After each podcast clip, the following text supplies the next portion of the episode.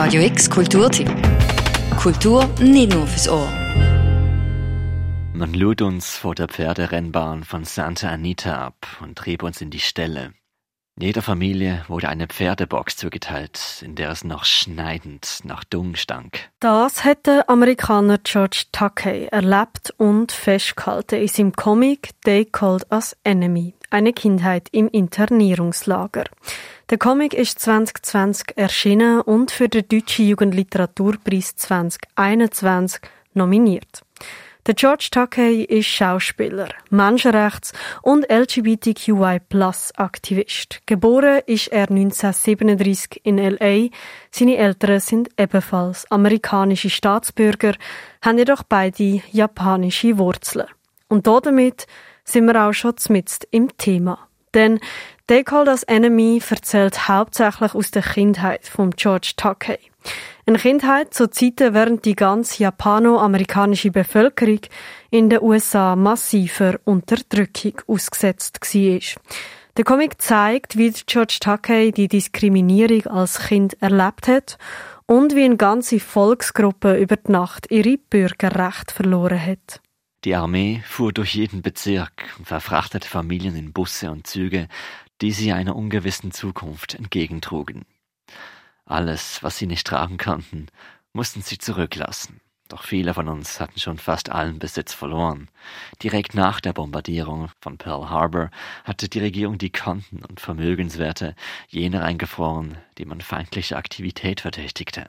1942, nach Verordnung 9066, waren die Vermögenswerte, Immobilien und Geschäfte fast aller Japanoamerikaner beschlagnahmt. Ja, die Demütigung ist schlussendlich so weit gegangen, dass 120.000 Japanoamerikaner in Internierungslager weggesperrt worden sind. In diesen Lager haben die Intervenierten unter teilweise miserablen Bedingungen müssen leben. Ohne Recht auf Arbeit, Privatsphäre, Selbstbestimmung oder freie Meinungsäußerung. In drei verschiedenen Lagern ist die Familie Takai zwischen den Jahren 1942 und 1945 untergebracht worden. Das schlimmste und gefährlichste davon ist das letzte Tule Lake in Nordkalifornien. Das Lager Tule Lake unterschied sich sehr von Rover.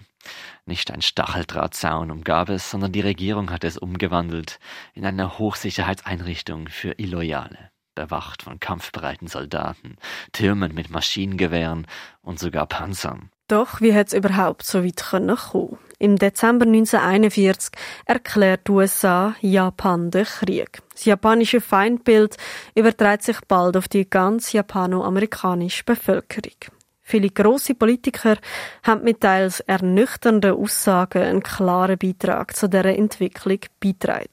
So zum Beispiel auch der Earl Warren, Generalbundesanwalt von Kalifornien. Es gibt keine Berichte über subversive Aktivitäten wie Spionage oder Sabotage durch Japanoamerikaner.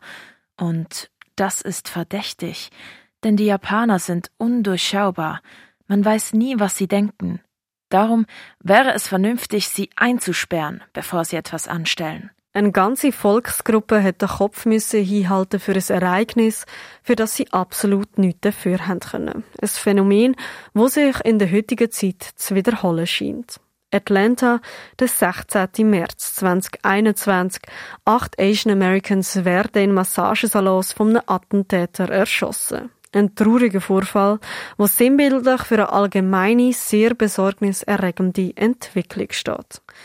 Denn seit Beginn der Corona-Pandemie hat der Hass und Gewalt gegenüber Menschen asiatischer Abstammung zugenommen. Das beleidigt zum Beispiel eine aktuelle Studie von der Organisation Stop AAPI Hate. Us Enemy ist eine klare Warnung, aber auch ein optimistischer Aufruf, dass wir aus Vergangenes lernen und Gleichheit und Freiheit schätzen und schützen und vor allem, dass man füreinander einstehen soll. Der Comic ist eines von sechs literarischen Werken, wo für den Deutschen Jugendliteraturpreis 2021 nominiert worden ist. Die Verleihung findet im Oktober statt. Wo du They Called Us Enemy von George Takei kaufen kannst und mehr über Asian Hate in Amerika, das findest du auf radiox.ch. Für Radio X, Julia Progli. Radio X Kulturtipp. Jeden Tag mehr. Kontrast.